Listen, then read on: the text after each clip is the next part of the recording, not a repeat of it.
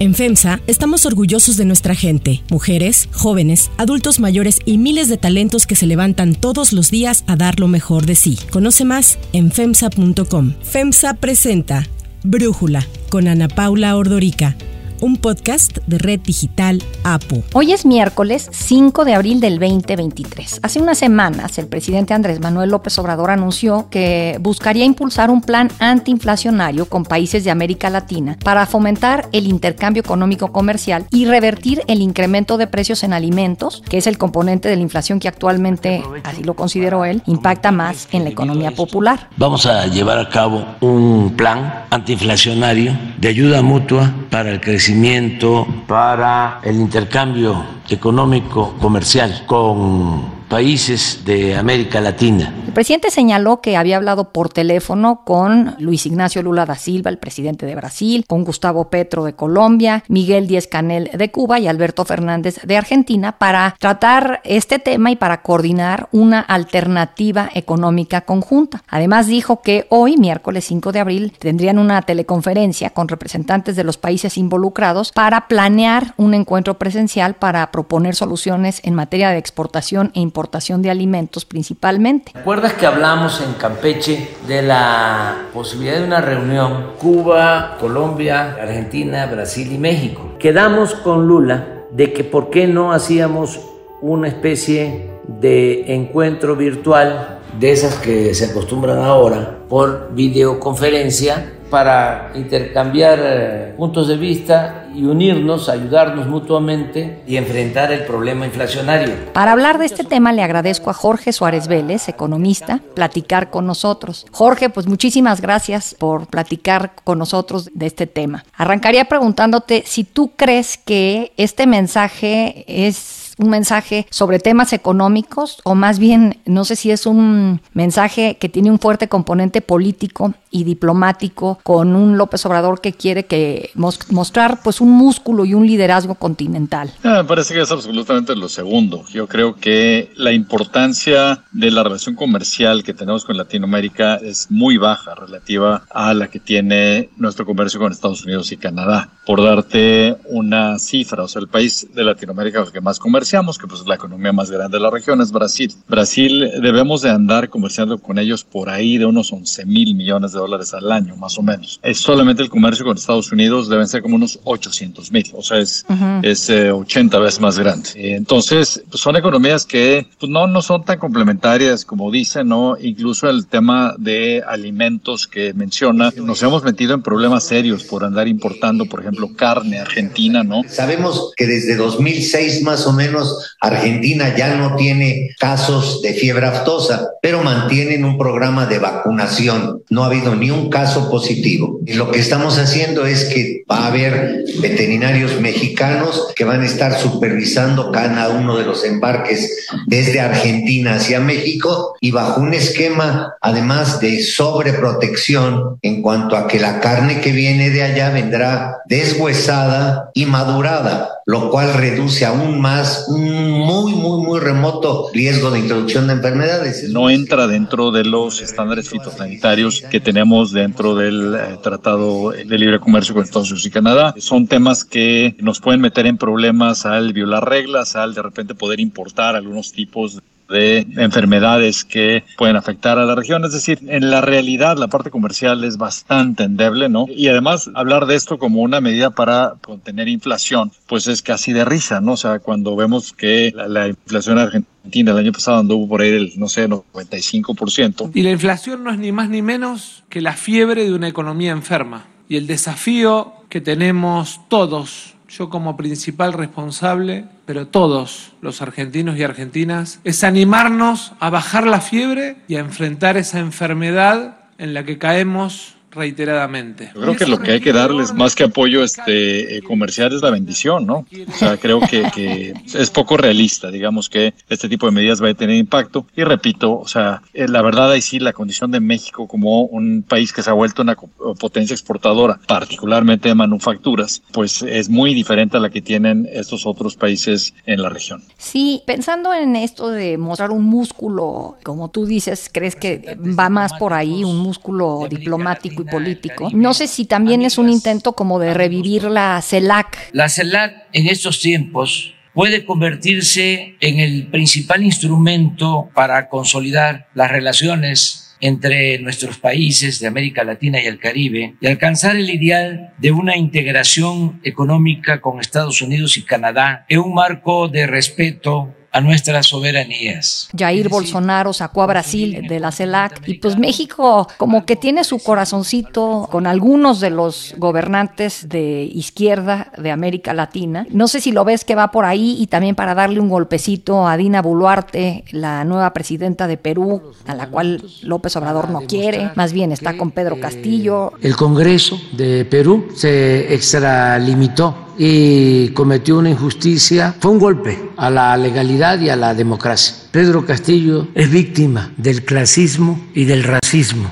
La familia de Castillo está viviendo en México en lo que se resuelve el asunto del expresidente. En fin, ¿lo ves algo por ahí? Sí, absolutamente es algo por ahí. Ahora sí que esta es una receta muy vieja, Ana Paula. Ahora sí que los que tenemos cierta edad nos acordamos de cómo los gobiernos peristas, digamos, de los 70, cada vez que se enojaban con Estados Unidos, inmediatamente levantaban el teléfono para llamar a Cuba o este cosas así. O sea, yo creo que es, es una, un intento de, de dar la apariencia, digamos, de autonomía ideológica, de cercanía, digamos, con estos países, es tratar de darles una cierta importancia para mantenerte, digamos, en ese club, pero en la realidad, digamos, el impacto en lo económico que tiene la relación es mínimo. De regreso puede ser más grande, o sea, cuando hablan de que, por ejemplo, en este eh, proceso estaría involucrado, por ejemplo, Cuba, pues Cuba sí ha dependido fuertemente de la ayuda que le otorgan países, pues evidentemente como Venezuela, durante mucho rato y pues ahora México con todo este tema los médicos cubanos.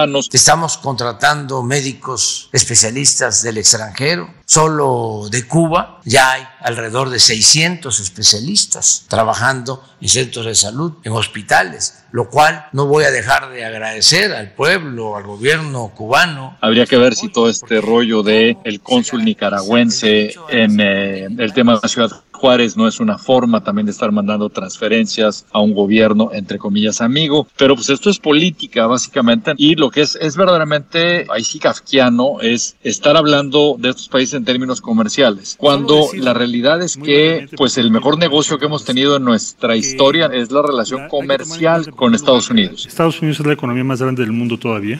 Y México es el principal socio de los Estados Unidos.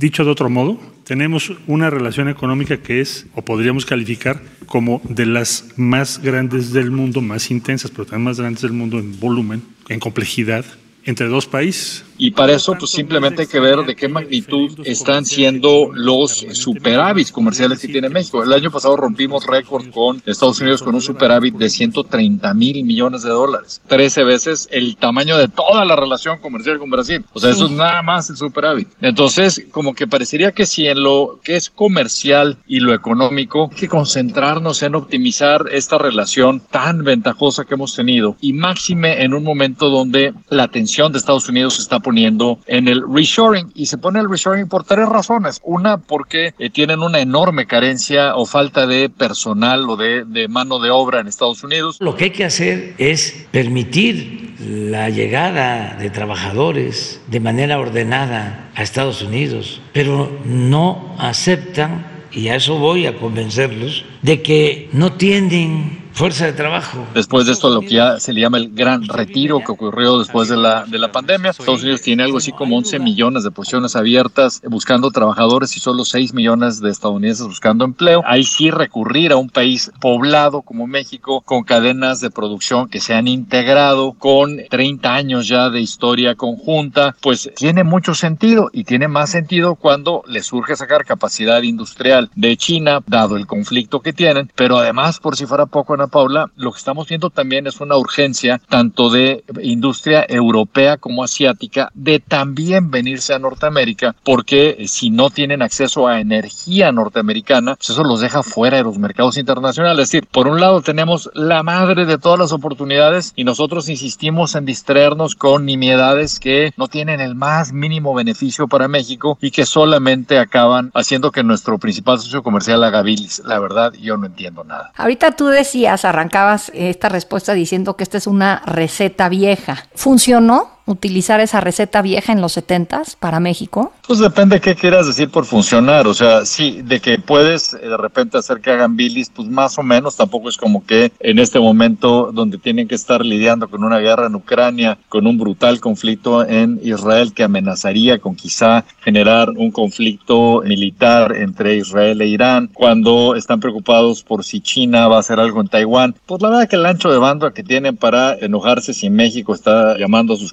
comunistas, pues es bastante baja. Como todo lo que ha hecho este gobierno, creo que el grueso de lo que se hace es para consumo interno, es para dar esta imagen no de soberanía. El Ejecutivo Federal ofrece cooperación, amistad y respeto para todos los países del mundo y particularmente para las naciones hermanas América Latina y el Caribe. Esta imagen de afinidad ideológica, aunque en la realidad no haya nada de fondo, es algo que existe en papel, pero la realidad no lo sustenta.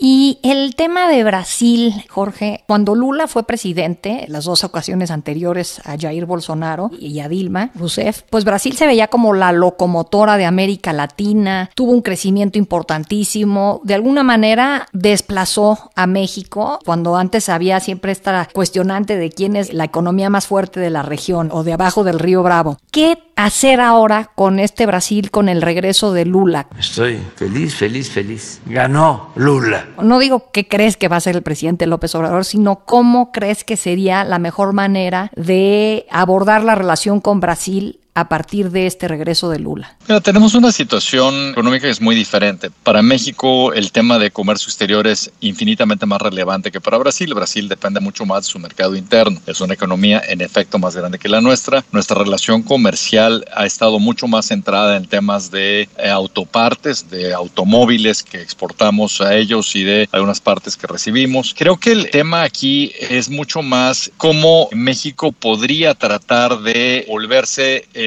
trampolín de salida de algunas exportaciones de la región hacia Estados Unidos. Este es un rol que ya hemos hecho a nivel internacional. Somos pues, el país que más acuerdos internacionales comerciales tiene. Entonces, incluso para Estados Unidos y Canadá, fuimos en muchas ocasiones un trampolín idóneo para sacar productos terminados por precisamente aprovechar esos acuerdos comerciales. En ese lado podría darse algo. Yo creo que incluso donde sí creo, Ana Paula, que puede haber una sociedad más productiva, podría ser en que México tratara de contribuir a la integración de eh, Centroamérica a cadenas productivas. El otro día me invitaron a una conferencia en Chihuahua y me sorprendía mucho que algunos de los industriales de ahí de la zona me preguntaban si México debería abrirse a migración centroamericana, ya que lo mismo que le está pasando a Estados Unidos en términos de escasez de personal está pasando en el norte de México. Hemos visto una migración de sur a norte, pero lo que ellos decían, oye, y no deberíamos estar abriéndonos a migración centroamericana. Lo que aquí es un hecho es que cuando hablamos de todo el problema migratorio, por ejemplo, la mejor forma que podría tener Estados Unidos de detener esa migración sería tratando de que hubiera alguna posibilidad de mayor desarrollo industrial en el norte de Centroamérica y eso se podría conseguir parcialmente extendiendo gasoductos hacia esa región y permitiendo que pudieran ellos también recibir cierta eh, inversión para desarrollar capacidad industrial. Ahí nuevamente México podría tener un rol eh, importante. Entonces me parece que la verdad deberíamos dejar de pensar tanto en términos ideológicos y mucho más en términos pragmáticos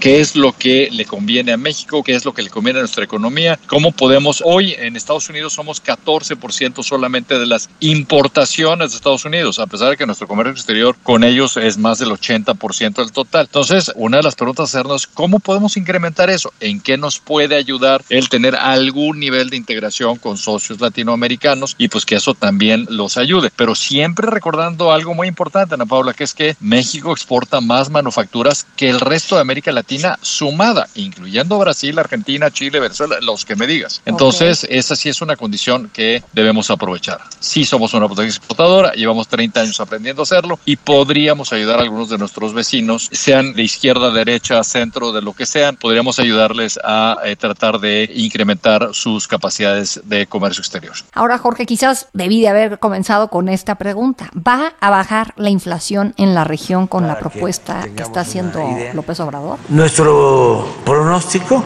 es de que va a bajar este año la inflación. no quiero equivocarme, es como se equivocan los expertos. pero va a bajar. Eso sí lo aseguro. es más o menos como si tú me preguntaras ahorita, Ana Paula, oye, ¿cuál ves que sea la relación entre el crecimiento económico y el clásico América Guadalajara? Pues no hay relación, o sea, no tiene nada que ver una cosa con la otra. O sea, aquí es lo mismo, o sea, es el impacto que puede tener esto que van a hacer en inflación es nulo. Es algo que puede, una vez más, para consumo de la clientela, digamos, del gobierno, sonar atractivo, el impacto real que puede tener es cercano a cero. Jorge Suárez Vélez, como siempre, muchísimas gracias por tu análisis y por platicar con nosotros. Siempre un gusto, Ana Paula. Si te gusta escuchar Brújula, te invitamos a que te suscribas en tu aplicación favorita o que descargues la aplicación Apo Digital. Es totalmente gratis y si te suscribes será más fácil para ti escucharnos. Además, nos puedes dejar un comentario o calificar el podcast para que sigamos creciendo y mejorando para ti. Para cerrar el episodio de hoy los dejo con la canción We Are the World. There are people dying. Oh, when it's time to lend a hand to life, the greatest gift of all. El 5 de abril de 1985, más de 5.000 estaciones de radio de todo el mundo emitieron por primera vez el sencillo We Are the World, que rápidamente se posicionó en el número uno de las listas de popularidad de Estados Unidos, Reino Unido y la mayoría de los países occidentales. El tema fue un esfuerzo de la Fundación USA for Africa, conformado por 45 artistas liderados por Michael Jackson, Stevie Wonder y Bruce Springsteen. Esta canción fue escrita por Michael Jackson y Lionel Richie, grabada en enero de 1985 y producida por Quincy Jones. Las ganancias generadas por la canción fueron donadas a una campaña humanitaria para intentar acabar con la hambruna en Etiopía y para apoyar el tratamiento de enfermedades en África.